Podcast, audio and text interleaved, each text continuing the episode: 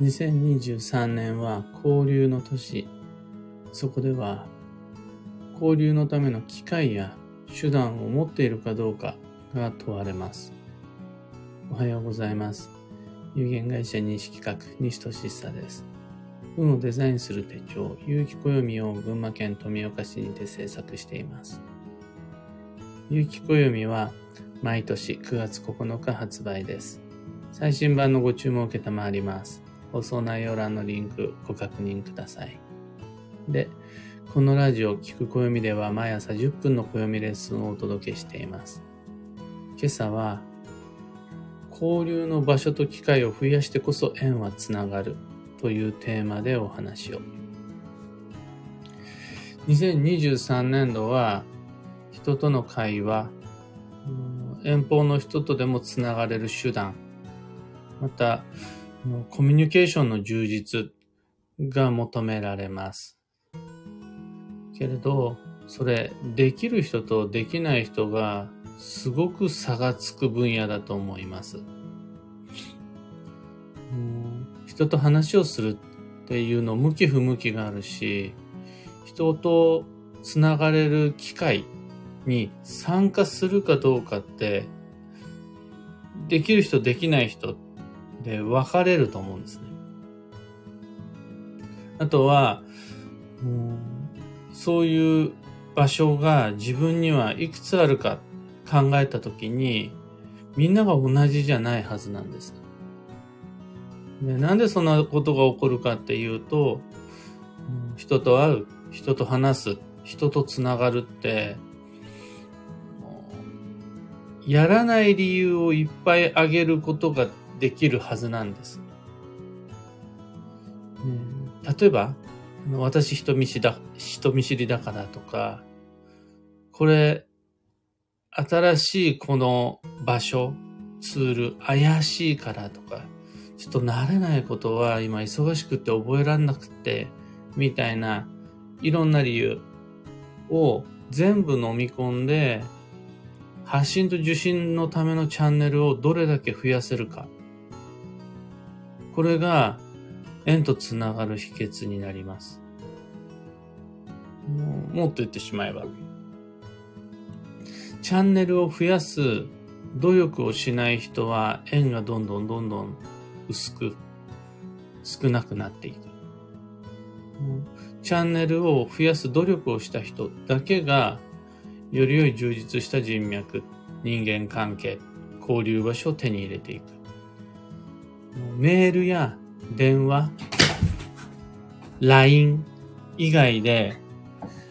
どれだけの交流機会を、交流場所を作れたかどうか。これが2023年の運を占う鍵になる。という感じです。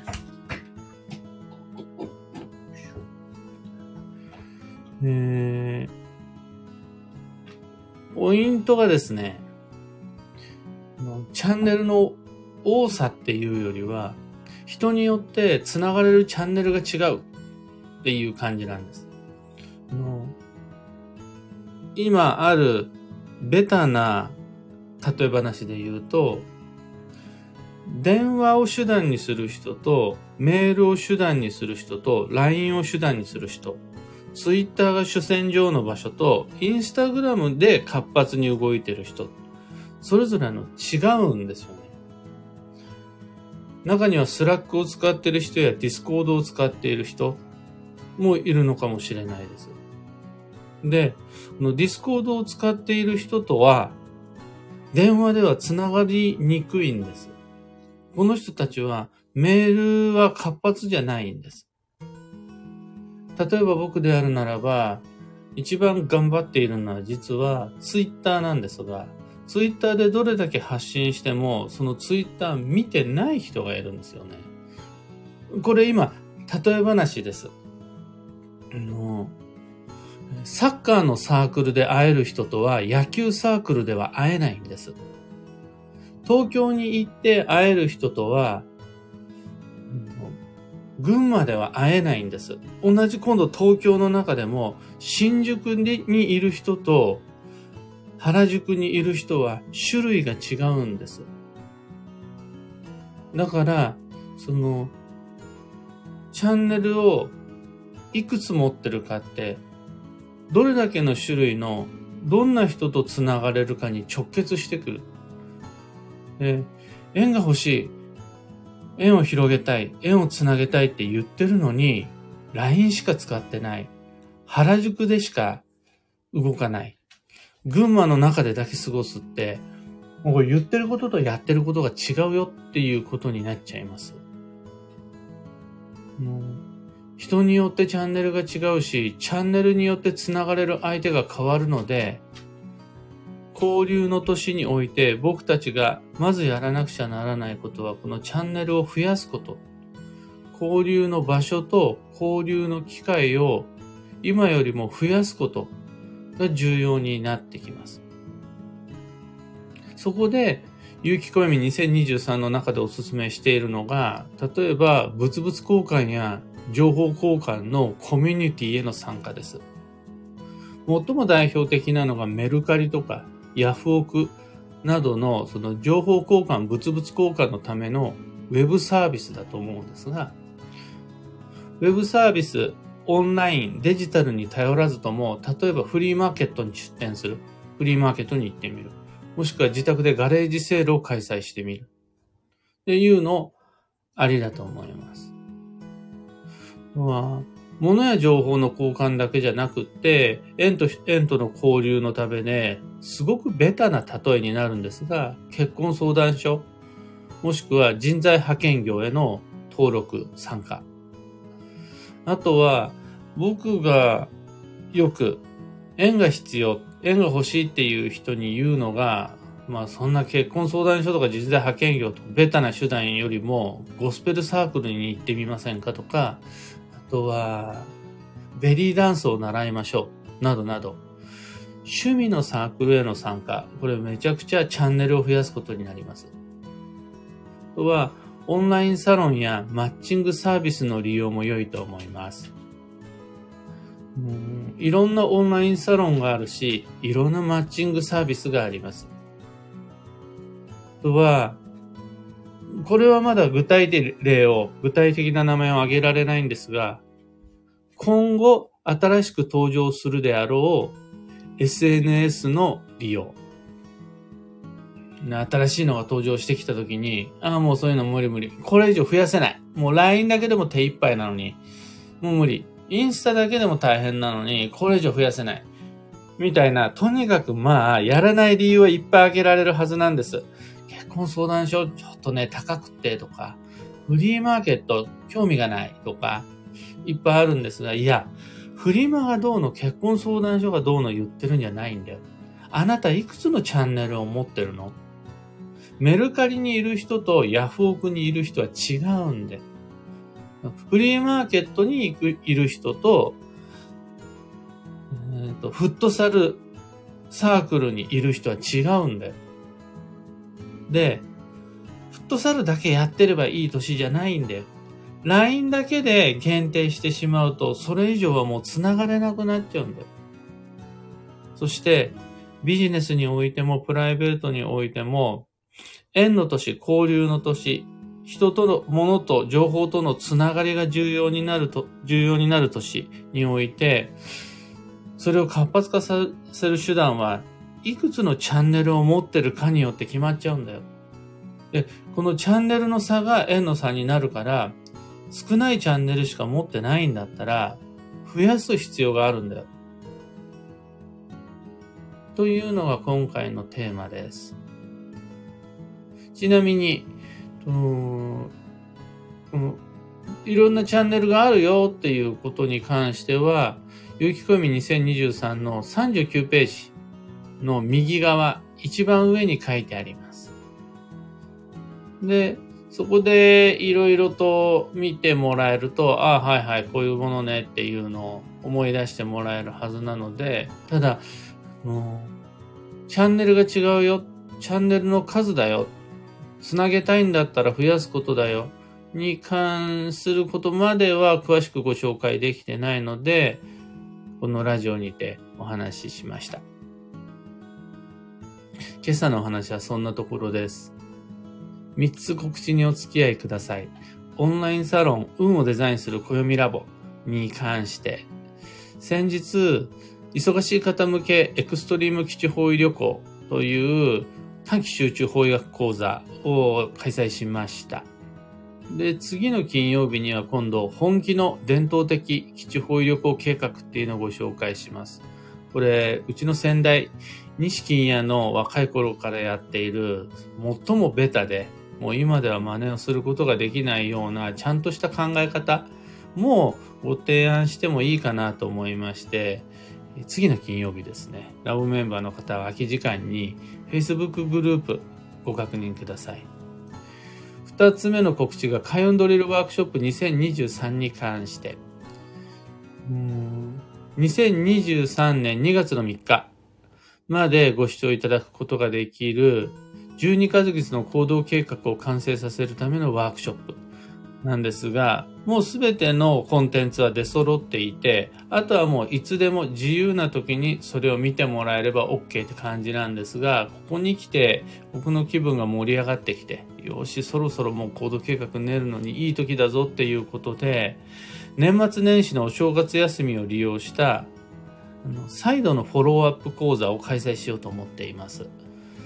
のなのであの、今からまたライブで質疑応答の機会が増えたっていう感じです。ぜひともご利用ください。料金は2500円になります。最後、3つ目が壁掛けカレンダーに関して、80部ご用意していたものが残り7部とのことです。えー、事務所やリビングの壁にかけておくことで、